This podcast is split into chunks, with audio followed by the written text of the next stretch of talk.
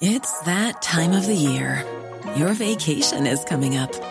You can already hear the beach waves, feel the warm breeze, relax, and think about work. You really, really want it all to work out while you're away.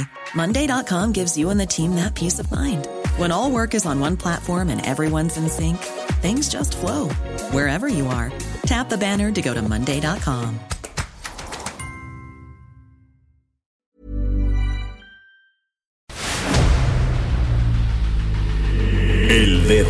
en la llaga. Había una vez un mundo en el que nadie creía. Un país de historias inexplicables. Una nación con personajes asombrosos. Santo Tomás tenía razón. Hay que ver para creer. El México increíble, las verdades que duelen, la voz de los que callan, el dedo en la llaga. Infórmate, diviértete, enójate y vuelve a empezar. El Heraldo Radio presenta El Dedo en la Llaga con Adriana Delgado.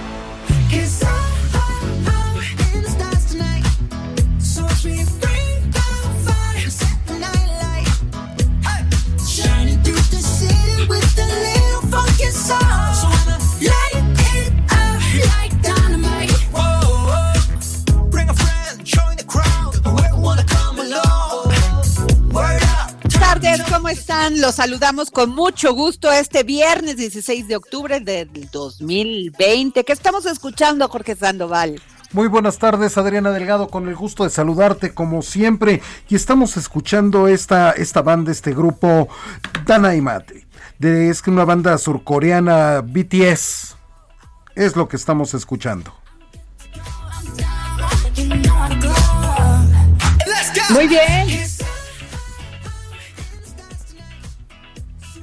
Esta canción, Adriana Delgado, cuenta ya con más de 483 millones de reproducciones en YouTube y se encuentra en el cuarto lugar en la lista de popularidad global en Spotify. Dynamite, BTS. Oye, pues está muy pegajosa y bueno, como ustedes saben, este es el mes rosa y el cáncer de mama es la segunda causa de muerte en las mujeres mexicanas. Cada 20 segundos se diagnostica nuevos casos de cáncer a nivel mundial. Es por eso que les digo a todas las mujeres que me están escuchando, autoexplórense. Yo sé que es difícil, se enfrenta uno a un cuestionamiento y sobre todo a, a veces, muchas veces a la realidad, pero es mejor saber a tiempo para prevenir a tiempo. También pues favor, vayan al ginecólogo y háganse su mastografía. Acuérdense que prevenir es combatir y si se, se si estos diagnósticos a veces salen positivos, que no lo queremos, pero si se, si se hace con tiempo y se va al médico con tiempo, es posible erradicarlo totalmente. Jorge Sandoval. Adriana, y como a partir de este mes, que es el mes rosa, como bien dices tu, tu, programa El Dedo en la Llaga, pues ha presentado testimonios de pacientes, de mujeres valientes, de pacientes con cáncer, Adriana. Sí, y hoy es el turno de María Flor Maciel, paciente de cáncer. Octubre es el mes rosa. Tócate, autoexplórate y ve al doctor.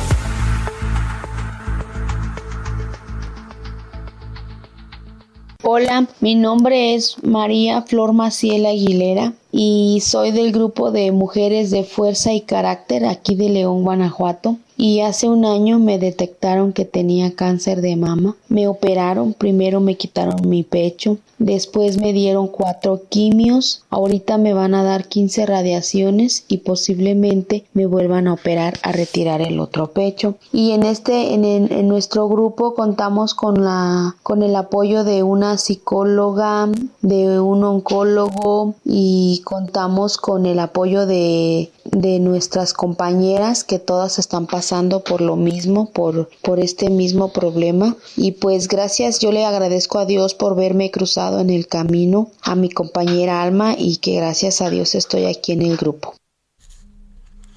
Mujeres Pues muy sin valientes. duda alguna, gracias. Así es, Jorge. María Flor Maciel, gracias por tu testimonio. Sin duda alguna nos llevas, nos llenas de fe y de esperanza, porque no es fácil sufrir esta enfermedad, pero es más difícil cuando uno no tiene esta fe y esta esperanza y cuando uno no la previene. Así que, amigas, hay que ir al doctor, autoexplorarnos y hacernos la mastografía. Bueno, Jorge, pues hoy, ayer fue un día de muchas noticias y una noticia, sin duda alguna, fue la detención en el aeropuerto de Los Ángeles, California, del general Salvador Cienfuegos Cepeda, quien fuera secretario de la Defensa Nacional durante el gobierno de Enrique Peña Nieto. Y según información de la Cancillería y del Gabinete de Seguridad, la captura, la captura fue a petición de la Administración de Control de Drogas de Estados Unidos, DEA, por sus siglas en inglés, por cargos de narcotráfico y lavado de dinero. El secretario de Relaciones Exteriores, Marcelo Ebrard Casaubon, dio a conocer la noticia a través de su cuenta de Twitter, en la que señala que fue informado de la detención por el embajador de los Estados Unidos en México, Christopher Landau. El general Cienfuegos fue trasladado anoche al Centro de Detención Metropolitano de Los Ángeles, prisión preventiva que alberga a personas no condenadas o que cumplen sentencias cortas. El exsecretario fue detenido en compañía de sus familiares, quien ahora están en libertad. El general y exsecretario de la Defensa, Salvador Cienfuegos, está formalmente acusado por el gobierno de los Estados Unidos de cuatro cargos, Jorge. Tres por conspiración de manufactura, importación a Estados Unidos y distribución de drogas ilícitas y un cargo de lavado de dinero. Fiscales federales detallan que el general Cienfuegos Cepeda abusó de su puesto para ayudar al cartel H2. ¿Qué es el cartel H2, Jorge? Mira, el cártel H2, el H2 recordemos que era el apodo que recibió Juan Francisco Patrón Sánchez luego de que sustituyera a el H, que era Héctor M como cabecilla de un brazo armado que trabajaba para el cártel de los Beltrán Leiva. Al convertirse en una pieza importante dentro de esta organización, los sicarios que trabajaban como para Patrón fueron apodados como los H2, creando así el cártel H2 Adriana Delgado. Pues bueno, este, este cartel H2, pues este dice que el, el general eh, Cienfuegos abusó de su puesto por ayudarlo a este cártel y traficar miles de kilos de cocaína, heroína, metanfetaminas y marihuana a Estados Unidos y que a cambio de sobornos permitió que ese cártel ayuda, eh, actuara con impunidad en México, Jorge. Y es por eso que le pedimos a tres prestigiados y maravillosos y magníficos periodistas, al doctor Ricardo Rafael, periodista, analista político, académico y escritor, conductor de televisión y columnista en Milenio, a Gerardo Rodríguez Sánchez Lara, experto en temas de seguridad, autor de la columna Cuarto de Guerra en el Heraldo de México y a Jorge Fernández Menéndez, periodista, conductor del programa Todo Personal, autor de la columna Razones en el Excelsior, que estuvieran con nosotros hoy en la tarde aquí en El Dedo en la Llaga para que nos dieran su impresión de esta captura del, del general Cienfuegos, porque además todo parece que la realidad supera a la ficción. Muy buenas tardes, Ricardo. Qué gusto saludarte, Adriana, Jorge, qué gusto también de compartir esta mesa con Jorge Fernández. Encantado de estar con ustedes.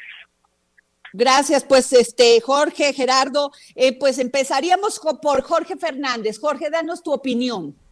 Hola Adriana, es un placer estar contigo, con Ricardo, con Gerardo, con todos buenos amigos. Y bueno, mira, yo doy mi impresión, lo llevo platicando sobre el tema desde ayer en la noche, cuando nos sorprendió, como a todos, creo yo, esta detención, y a mí me parece inverosímil me parece cuando uno lee sobre todo, ya lee los testimonios, no tiene ni, ni pies ni cabeza, no porque no haya militares que se hayan corrompido o militares que hayan estado con el narcotráfico, pero aquí estamos hablando del secretario de la defensa. Y estamos hablando del secretario de la defensa que supuestamente se une a un grupo muy menor que narcotráfico, como es este, con operación básicamente en la zona de Nayarit, y, y no tiene sentido. Cuando uno lee los textos que, y de la denuncia que se presenta y se habla incluso de que se protegieron cargamentos, eh, ese secretario de la Defensa no no tiene no es un jefe de zona militar, de región militar. Estamos hablando de, de jefe de una institución que además eh, afecta en forma directa a toda la institución actual.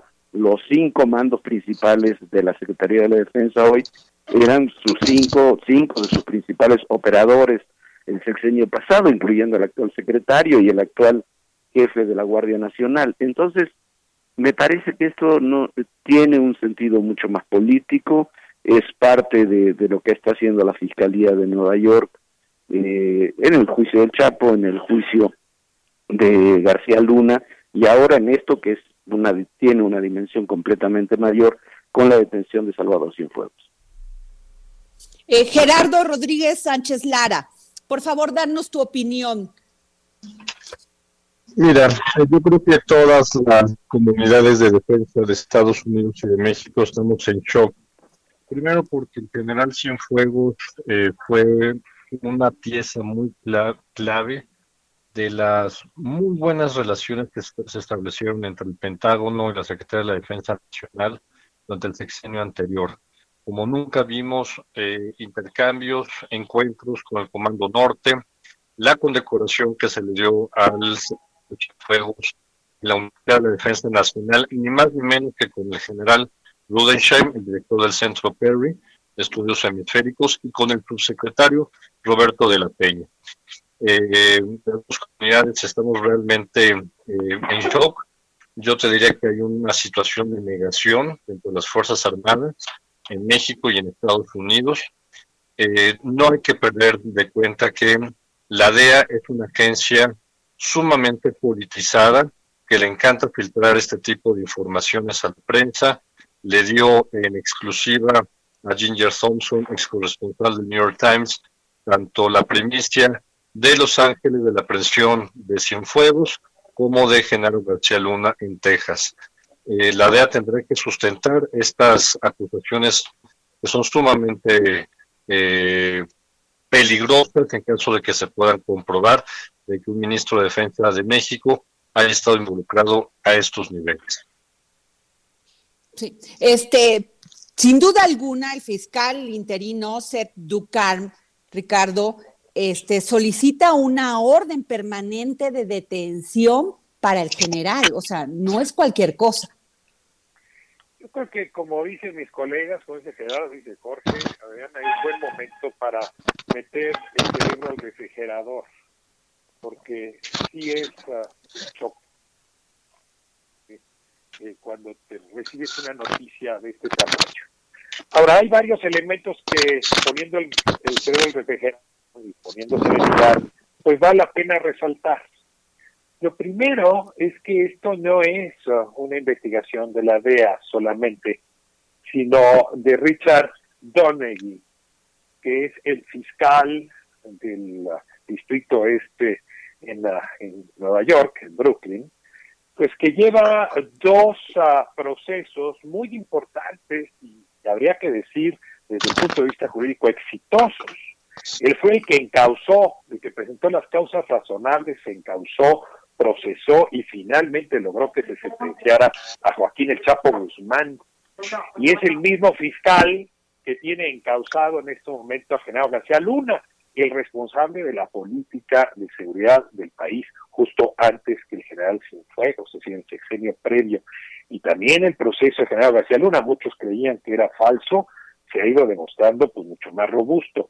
Donegui no es un fiscal que se cuece el primer hervor, es más bien un tipo bastante bien plantado que yo no lo veo haciendo política, lo veo haciendo un maxi proceso con una serie de funcionarios y actores de la política mexicana y del crimen organizado mexicano, pues que no, no, no lo veo fallando. Y desde esta perspectiva, pues creo que está enfrentando al pez más gordo en este maxi proceso, porque yo no creo que el Chapo Guzmán sea el más gordo, no, que de cuenta es un privado. General García Luna no deja de ser solamente un secretario de Estado. Aquí estamos hablando de unos altos jerarcas del Estado mexicano y hay que decir que Salvador Cienfuegos es además un hombre muy respetado entre el ejército. Así es que si presentó lo que él llama causas probables, pues me la tomaría con bastante más seriedad que asumir que Donegui juega a la política. Ahora, a lo mejor se caen o a lo mejor solamente tienen estas causas. Vamos a ver cómo prospera. Pero yo sí, sí, sí sugeriría poner el en el refrigerador, porque si no vamos a saltar a conclusiones políticas demasiado rápido. Claro, Jorge, sin embargo, el presidente este, declaró que esto era inédito y también dijo que la embajadora Marta Bárcenas, la embajadora en Estados Unidos, le había informado desde hace unos días que Cienfuegos era blanco de una investigación en Estados Unidos. Y se dice que esta investigación ya tenía por lo menos 10 años de haberse iniciado. ¿Qué piensas? Entonces, se dice, eh, ese, a ver, no hay ningún indicio de que realmente estuvieran informados desde mucho antes.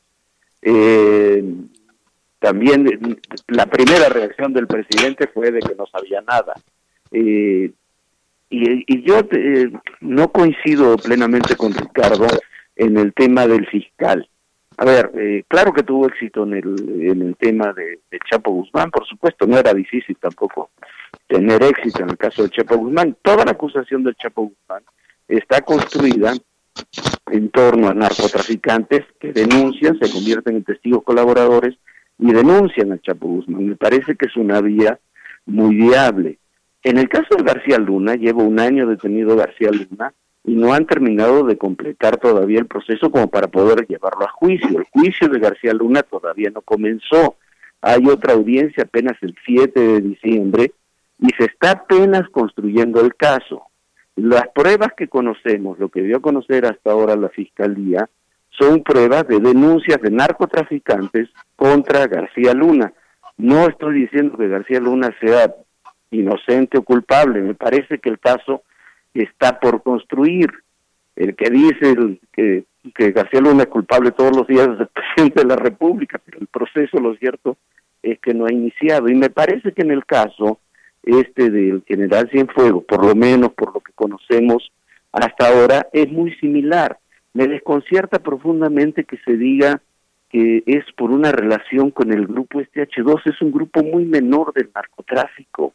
Este, los Beltrán Leiva, es más, fueron destruidos en el sexenio pasado. Cuando comenzó el sexenio pasado había siete cárteles en activo, uno de los principales el Beltrán Leiva, y cuando terminó el sexenio, los Beltrán Leiva prácticamente no existían y todos sus principales integrantes estaban presos. Me parece que el tema yo no le veo demasiado sustento, quizás, bueno, nos sorprenden con las pruebas, pero insistiría en eso, insistiría en un tema también que no es menor. Cuando tú acusas al secretario de la defensa de un país, y más de un país como México, y un ejército como México, a la que estás acusando es a la institución. El secretario de la defensa solo no puede operar las cosas que dicen que operó. Tiene que haberlos operado con sus subordinados. No hay forma de solo encargamento. Y sus subordinados son los actuales mandos de la actual Secretaría de la Defensa. Esa es la gravedad del problema. Me parece que es un tema que atañe a todo el Estado mexicano. Eh, Gerardo, precisamente en una entrevista que le realizó Jorge Fernández al secretario de la Defensa actual, este, pues él se expresa su preocupación por el funcionamiento del sistema judicial, por jueces que por coerción o corrupción dejan en libertad a muchos delincuentes. ¿Qué piensas? Eh, leí la columna de, de nuestro colega y estamos ansiosos de, su libro. Yo creo que sí, yo creo que hay una muy mala coordinación con los fiscales eh, de la Fiscalía General de la República, hay colusión de algunos jueces, de algunos jueces y creo que sí es un tema que hay, poner, que hay que poner sobre la mesa, la corrupción de jueces federales y locales y también de fiscales eh, estatales. No hay una buena coordinación en el caso de eh, Guanajuato, donde había claros problemas en, con la Fiscalía Estatal, eh, filtración de información que permitió al cártel Santa Rosa de Lima operar por mucho tiempo. Yo creo que sí hay que poner más el dedo en la llaga, como dice el programa, en esa caja negra que son los sistemas de justicia estatales y por supuesto también jueces federales.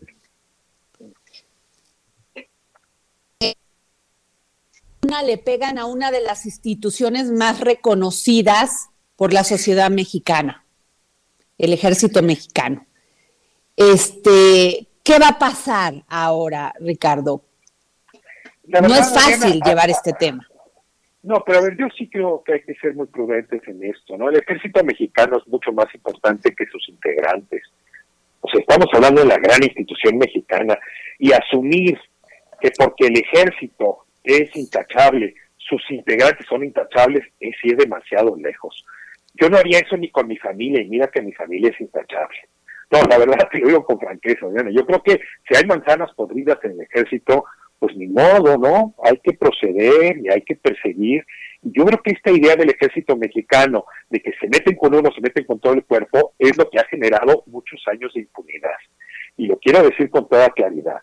Salvador Cienfuegos utilizó este argumento justamente para que autoridades extranjeras, en ese entonces el GIEI, no entrevistara a los militares que estaban en la zona respectiva en los días y los momentos de la desaparición de los estudiantes. Y se acuerdan, lo que dijo Cienfuegos fue, no aceptamos que autoridad extranjera sea quien interrogue a militares mexicanos, porque eso es meterse con la institución. Miren qué paradoja. Salvador Cienfuegos va a ser interrogado por autoridad extranjera.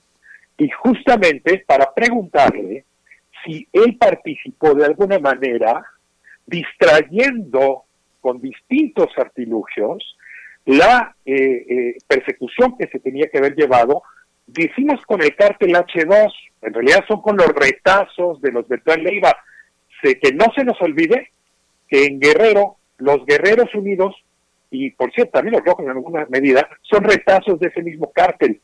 Yo sí insistiría en que hay que ver esto con más calma porque la obstrucción de justicia de Salvador Cienfuegos respecto al tema de Ayotzinapa me parece que es una pieza que debería estar metida también en el análisis, sobre todo, y no olvidemos, porque los Estados Unidos se persiguió ya también al cártel que llevaba a la heroína desde Guerrero hasta Chicago y que en los trastes, en las conversaciones que ellos interceptaron, aparecían nombres muy delicados. Por cierto, no sé entonces si la investigación contra Cienfuegos viene desde entonces, pero yo no descartaría que esa investigación y esta de Brooklyn estuvieran conectadas. Insisto, no quiero saltar rápido conclusiones, ni afirmativas ni negativas, prefiero sentarme a ver con prudencia los hechos, pero ahí están elementos de los cuales no puedo voltear la mirada hacia otro lado. Bueno, tenemos un minuto nada más, Jorge. ¿Me puedes dar tu conclusión rápidamente? A mí, mira, yo estoy de acuerdo con lo que dice Ricardo, no, en todos lados hay manzanas podridas, en todos lados hay corrupción, pero aquí estamos hablando del secretario de la Defensa y se está hablando en la acusación, vamos a lo que dice la acusación, de una acción coordinada y continuada durante seis años, o sea, durante todo su mandato. Eh, es imposible hacerlo sin haber contaminado buena parte de la institución, algo que no se ve, que no se percibe me parece, a mí me parece que por supuesto hay que ver los temas y hay que desarrollarlos, pero me parece que no hay ninguna prueba sustantiva que permita decir, ah, eh, establecer una acusación como la que se ha presentado en la detención del general Cienfuegos. Ok. Gerardo, por favor. También coincido con, con Ricardo y con Jorge. La institución de las Fuerzas Armadas, Marina y Ejército es mucho superior a este posible, probable caso de corrupción que las autoridades de Estados Unidos tendrán que comprobarlas. No es cualquier caso y yo creo que sí puede haber algún tipo de afectación hacia la confianza del ejército mexicano para seguir cooperando con agencias como es la de y termino con Ricardo agradeciéndole a los tres, a Jorge Fernández, a Gerardo y a Ricardo Rafael que nos hayan este, dado estos tiempos para el dedo en la llaga. Ricardo, por favor. Solamente ah, pedagogía jurídica. A ver, el indictment, que es la denuncia que presenta el fiscal O'Donoghue, no tiene que presentar pruebas, solamente presenta la denuncia. Las pruebas se van a desahogar en el juicio, hasta entonces las conoceremos. Y luego vendrá el juez que diga si esas pruebas pues crean eh, conciencia plena de la culpabilidad o no. Apenas estamos en la denuncia y los estadounidenses, como se debe, son muy cuidadosos. Denuncian solo poniendo los argumentos más finos ya desarrollarán hacia adelante. Así es que las pruebas están por ver. Y yo sí me como los, las uñas por saber cuáles son las pruebas que tienen en su poder, como para haber llegado a suponer que hay causa razonable para proceder contra el ex secretario de la Defensa. Muchas gracias, Ricardo. Y nos vamos a un corte. Muchísimas gracias por haber estado con nosotros. Sigue a Adriana Delgado en su cuenta de Twitter arroba Adri Delgado Ruiz. Además, te invitamos a enviar tus opiniones y comentarios en texto o por mensaje de audio a través de WhatsApp al 55 2544 3334. Y si quieres escuchar El Dedo en la Llaga de El Heraldo Radio, en cualquier momento y donde quiera que te encuentres, descarga el podcast disponible en Spotify y iTunes.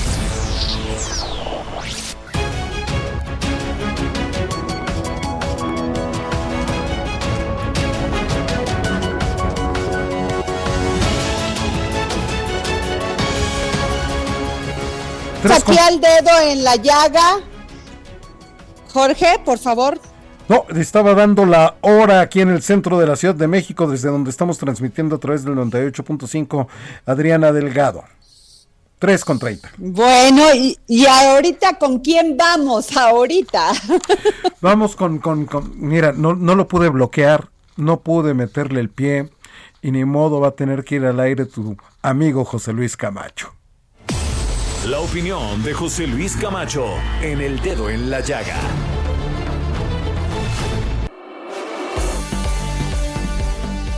José Luis, muy buenas tardes.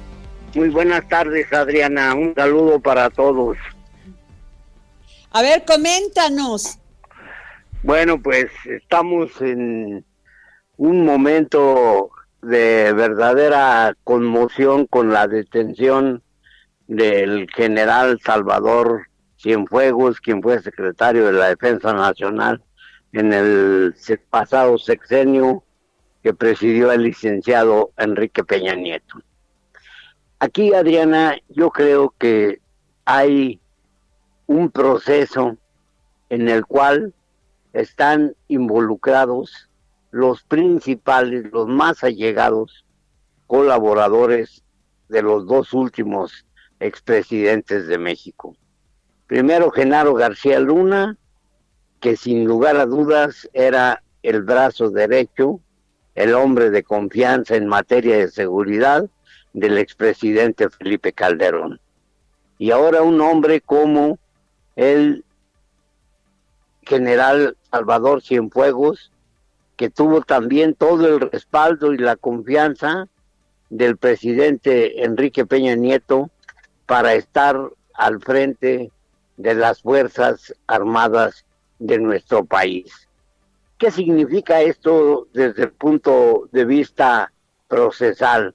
Bueno, pues eso tendremos que esperar a ver en realidad los abogados de García Luna y los abogados ahora del general Cienfuegos, pues cómo enfrentan este proceso que sin lugar a dudas, pues va a ser muy difícil del que salgan eh, con buenas cuentas y no es muy remoto que alcancen el destino que tiene ahora en esa prisión de altísima seguridad cerca de las montañas rocosas, nada menos que el Chapo Guzmán. Así es, José Luis, pues sin duda es algo inédito y pues se tendrá que investigar y procesar y entender y saber si lo que ellos denuncian es, cierto. Pues sí, mira, yo eh, el aspecto procesal pues ya corresponde a las determinaciones de la Corte y a las excepciones que interpongan los abogados de los todavía detenidos Genaro García Luna y ahora desde ayer el general Salvador Cienfuegos. Pero desde el punto de vista social y político, este es un golpe muy duro para las instituciones mexicanas. La institución con más crédito, la institución más confiable, del aparato gubernamental mexicano desde hace muchos años, Adriana, era el ejército, eran las Fuerzas Armadas. Y ahora se está hablando de que el ejército, los organismos de seguridad, fueron los que permitieron que, como bien dicen muchos, nos aproximáramos a la condición de ser una especie de narcoestado, si no es que un estado a las órdenes del narcotráfico. Es curioso y paradójico y pues eh, un poco triste recordar que esta situación se da cuando casi casi se cumple un año del famoso Culiacanazo en el cual se había capturado al hijo del Chapo Guzmán, quien fue liberado unas horas después para evitar una masacre, dada la presencia de muchos de los cómplices del hijo del Chapo que estaban dispuestos a salvarlo a sangre y fuego. Qué triste para el país pues que esta imagen circule ahora por todo el mundo y pues lamentablemente, Adriana, es una imagen que no favorece ni nuestra condición de país en materia económica y mucho menos nuestra condición de país en materia de seguridad pública. Sin duda alguna, José Luis, y pues muchas gracias por tu comentario, como siempre, muy valioso. Pues Adriana, qué triste, pero ese es el comentario que está circulando no solamente en México, sino en gran parte del mundo sobre la realidad que vive nuestro país. Un gusto saludarte y nos escuchamos el próximo lunes con el handicap presidencial. Con el Así es, José Luis. Así es, Handicap 2021. Muchísimas gracias, José Luis, y nos vamos con Liria Miriam, Liria, Miriam Lira y la dieta rosa. Gastrolab con Miriam Lira. La comida en tiempos de coronavirus. Miriam Lira. Hola Adri, ¿cómo estás? Todos los amigos de Gastrolab. Ah, yo también los extraño, pero ya estoy con todo el ánimo del mundo para platicar con todo el auditorio de El Dedo en la Llaga. Cuéntanos, ¿qué es la dieta rosa, querida Miriam? Bueno, pues empezando porque hoy es el Día de la Alimentación y este lunes 19 es el Día Internacional de la Lucha contra el Cáncer de Mama. Entonces, esta dieta va enfocada exclusivamente a evitar los riesgos para padecer este, esta enfermedad que tanto afecta a todas las mujeres del mundo y de México también enorme, ¿no? Y para abordar este tema tuvimos a una invitada muy especial que está íntimamente involucrada con este tipo de cáncer por la labor que realiza. Y es la chef Marta Ortiz Chapa, que tú debes conocer. Ella es hija de la gran pintora Marta Chapa, que hace estas pinturas increíbles de manzanas súper bonitas. Y bueno, ella se dedica a dar clases de cocina a mujeres que padecen esta enfermedad y todo lo hace en colaboración con la Fundación de Cáncer de Mama, con FUCAM. Y está padrísimo todo lo que hace porque su proyecto que se llama Pintado de Rosa, pues no solamente les enseña a las mujeres del taller a cocinar saludablemente y con ingredientes que les hace mucho bien, como puede ser el brócoli y el betabel, sino que les hace todo un acompañamiento integral en cada uno de sus procesos. Conversan, se van a ver películas, leen poesía y pues todos los platillos los tiñen de rosa. Incluso las tortillas las hacen con betabel, con jamaica. Entonces son, son este, platos que además se ven hermosísimos a la vista y son súper estéticos.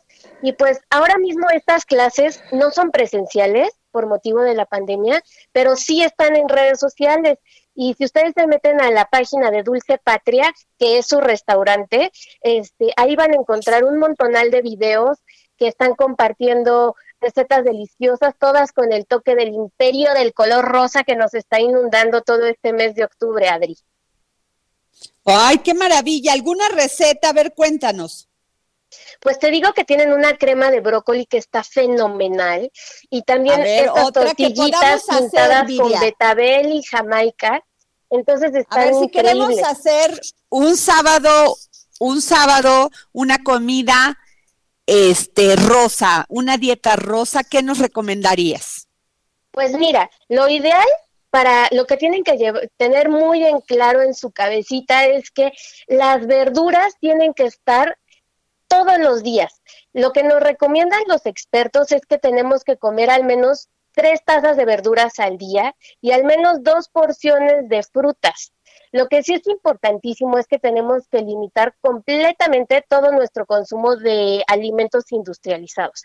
Ya sabes, todas estas galletitas, panquecitos que tanto nos gusta comer, papitas, esas limitarlas solamente a una vez a la semana porque hacen muchísimo daño. Es ahí donde empezamos a ver problemas.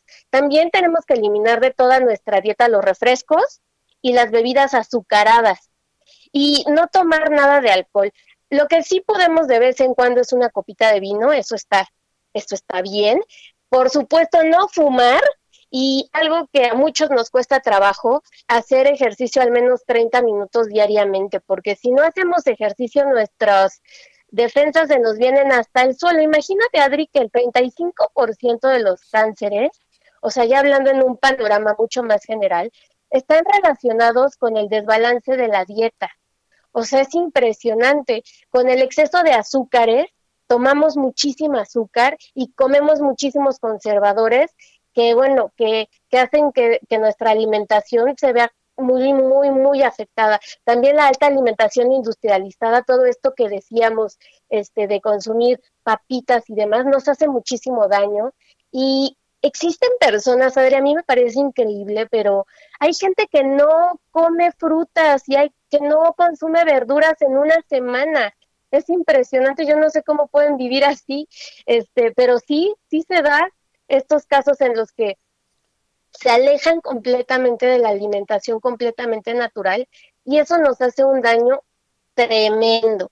Entonces, pues lo más importante es acercarse siempre a un nutriólogo especializado para que tengamos una dieta súper balanceada y estemos siempre súper sanos, Adri. muchas gracias, querida, querida Miriam. Y este, y sin duda, o sea, hay que cuidarnos y comer muchísima verdura, mucha agua también, tomar en este mes rosa del cáncer de mama. Bueno, pues qué les cuento que la COFEPRIS alerta sobre el robo de la de la vacuna al Instituto Mexicano del Seguro Social.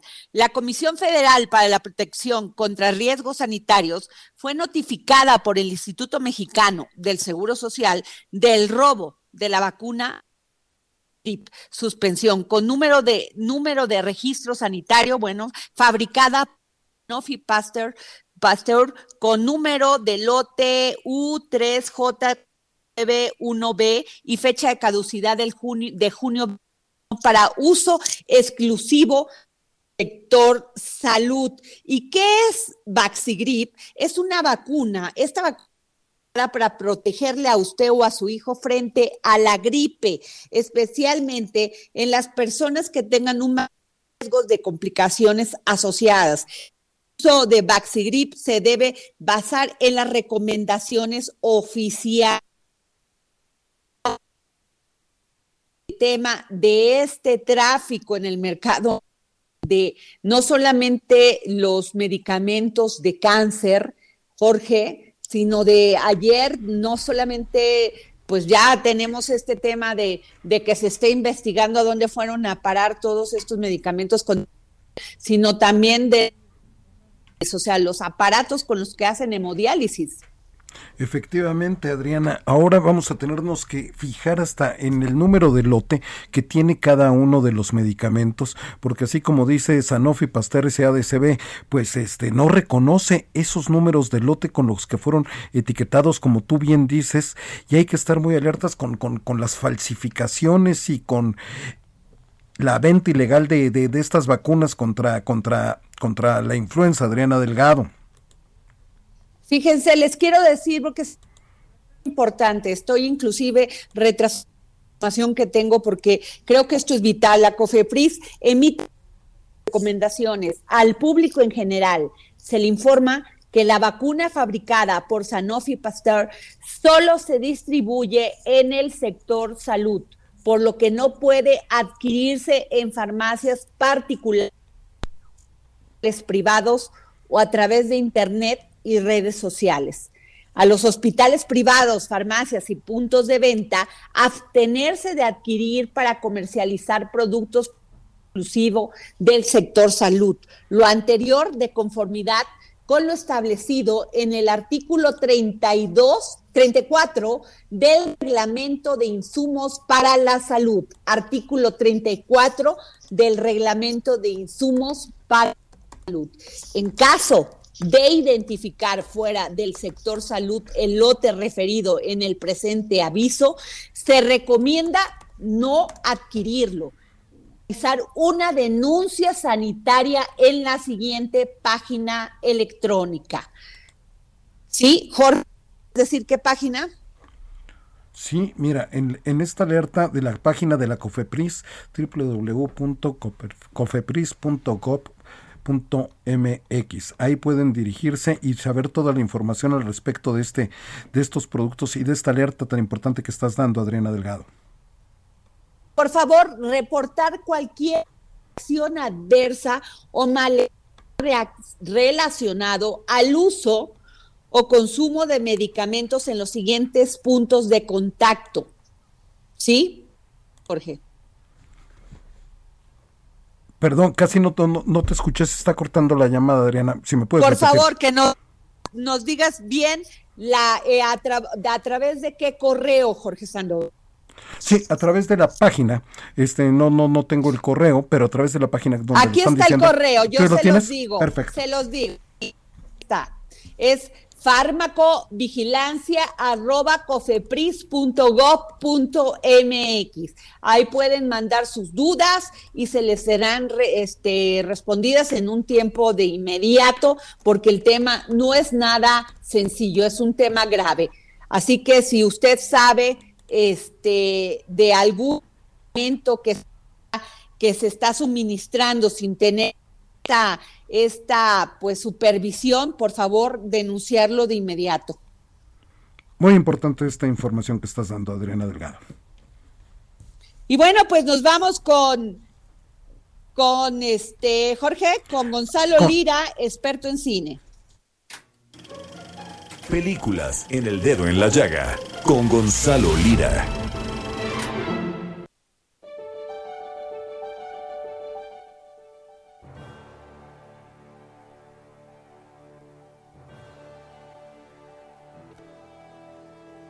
Gonzalo. Hola Adri, hola Jorge, ¿cómo están? ¿Cómo les va? Muy bien, cuéntanos, ¿qué nos vas a recomendar? Pues fíjense que esta semana se estrenó en Netflix quizá una de las películas de más alto perfil, ya pensando en que, digo, suena raro después de tantos meses de estar encerrados, pero ya se acerca otra vez el premio de la academia, digamos, bueno, va a ser en febrero, marzo, pero pues cada vez falta menos y ya empiezan a salir las películas que se ve que van por esa carrera. Y una de ellas se estrena, como lo decía, hoy en Netflix. Se trata de El juicio de los siete de Chicago, una película de Aaron Sorkin, que bueno, Aaron Sorkin fue muy famoso por sus buenos diálogos en series como The West Wing o en una película como aquella que se llamaba Cuestión de Honor, no sé si la recuerdan, de un juicio militar. Y después se llevó el premio de la Academia como guionista también por la película La Red Social, que nos contaba la historia de Mark Zuckerberg y cómo fueron creando Facebook, una película muy, muy buena de David Fincher que deberían de echarle ahí el ojo. Bueno, pues Aaron Sorkin, ahora no nada más como guionista, sino también como director, lanza esta película que nos cuenta la historia de un grupo de jóvenes en los años 60, en 1968, en Chicago en particular, que fueron sometidos a juicio después de haber protestado durante la Convención Nacional Demócrata en Estados Unidos. A ellos se les imputaban diferentes cargos, entre ellos había también detenido un hombre que era miembro de las Panteras Negras. Y pues bueno, la película nos muestra cómo fue este juicio en el que cada uno de los personajes tenía diferentes posturas respecto a cómo manifestarse, desde los radicalmente violentos hasta los radicalmente pacíficos. Y platiqué con Aaron Sorkin, el director ganador del Oscar, y precisamente le pregunté pues cómo había sido dirigir a este amplísimo elenco de actores que va desde comediantes como Sasha Baron Cohen hasta Eddie Redmayne, y esto me contó. It turned into a cast of people uh, Eventualmente el elenco se convirtió en el de una gente que normalmente son protagonistas en sus películas. El ambiente era muy cómodo, por lo tanto lo disfrutamos mucho, nos apoyamos mucho, era muy profesional y un set muy muy feliz con buenos ánimos a pesar de las dificultades. Eso es lo que cuenta Aaron Sorkin respecto a trabajar con este gran, gran elenco. Y precisamente también con Aaron Sorkin, le pregunté qué fue lo más difícil de filmar esta película, porque además llama la atención, Adri, que mezcla las escenas de ficción con pietaje real de las manifestaciones. Y él decía que un poco tuvo que ver con la necesidad, al no tener mucho dinero, como cuando él, puso de ejemplo el tiburón de Steven Spielberg, que nunca se veía en la película, y eso hace que sea más misterioso, pero en realidad no se veía porque no les alcanzó fue una resolución práctica a un problema técnico. Y vamos a ver lo que me contó sobre estas escenas de manifestación. One of the things that kept delaying this movie was that was the riots. Una de las cosas que más retrasó el rodaje eran las escenas de las manifestaciones, ya que eran muy caras, estaban mucha gente. Por lo tanto, cuando Steven Spielberg le dio la película, dice que tenían que solucionar ese problema. Por lo tanto, al haber grabado en el Parque Real, tuvieron que mezclarlo con pietaje de noticias sin pretender que se trataba de, de una diferencia, más bien sin pretender que no había una diferencia, pero que eso creó que se sintiera más real y más auténtica, pues esta representación pues de este juicio. Pues muchas gracias, Gonzalo. Qué buena entrevista hiciste y gracias por estarnos recomendando estas superproducciones. Claro que sí, Adri, ahí estamos. Y puedo hacer un comercial rapidísimo. El domingo en Cine Tonalá, en la plataforma, voy a estar dirigiendo una masterclass del ganador del Ariel Luis Alberti para que se conecten y ahí nos escuchen platicar. Muchísimas gracias, Gonzalo Lira. Siempre es muy, muy, muy importantes tus recomendaciones. Y bueno, quiero decirles que tenemos ahí en cabina, tenemos aquí en cabina a Denise Cuadra. Yo no me pierdo su programa de radio por Facebook, por redes sociales, porque realmente tiene unos temas verdaderamente interesantes. Si usted, este, y sobre todo de superación personal, tan importante y tan necesario en estos tiempos. Denise, ¿cómo estás? Hola Adriana, ¿cómo estás? Muy buenas tardes, muy feliz de estar en tu programa, sobre todo muy agradecida de estar aquí con todos ustedes. Muy buenas tardes a todo tu auditorio, a Jorge Sandoval aquí en cabina. Y bueno, como tú muy bien dices, pues vengo a invitarlos para que pues, nos acompañen y a darles a conocer un poquito acerca de lo que es No me digas que es este programa de revista. Mira, es un programa de revista, eh, está saliendo todos los sábados, lo transmitimos completamente en vivo a través de la señal de ocho y media punto com. También en, nos pueden escuchar en Instagram en arroba ocho y media oficial. Mañana vamos a tener una súper invitada, vamos a tener a Ana Lucía García. Ella es estratega y coach de negocios. Es una mujer pues que se encarga precisamente de ayudar a mujeres a hacer crecer su negocio. Y bueno, como tú muy bien dijiste en un principio, es un programa que está enfocado a hacer entrevistas a muchos especialistas, a emprendedores, a coach, incluso hemos tenido sexólogas, hemos hablado de todos aquellos temas de superación, de desarrollo personal, sobre todo en estos tiempos que realmente nos hace falta para pues para crecer en todos los ámbitos de la vida. Así es, y más en estos momentos de pandemia, este Denise, cuando ya habíamos pensado que lo habíamos superado y ahí viene otro rebrote. Sí, eh, yo creo que es eh, esta pandemia por supuesto que nos ha dejado quizá dolor, nos ha dejado cosas malas, pero si también empezamos a ver la parte buena, nos ha empujado incluso a, adaptarnos al cambio. Muchas veces hablamos de, adaptarnos al cambio. Esto fue algo que llegó de una forma inesperada. Nos está empujando a hacer uso de las redes sociales. Y pues, eh, ¿qué, te digo? Eh, nos está empujando a crecer incluso en el interior. Así es, Denise. Oye, pues mm, rápido la dirección de dónde podemos, podemos conectarnos y a qué hora. Sí, los espero mañana 3 de la tarde a través de la señal de ocho y media punto com. Pueden googlearlo, ponen 8 con número 8 y media.com o también a través de Instagram arroba 8 y media oficial. Muchísimas gracias, Denise Cuadra, y todo lo mejor. Yo mañana estaré ahí escuchándote. Muchas gracias a ti, Adriana Delgado. Hasta luego, nos vemos el lunes. Muchas gracias. Y como siempre, dejarnos entrar no solamente en sus oídos, sino en su corazón. Gracias.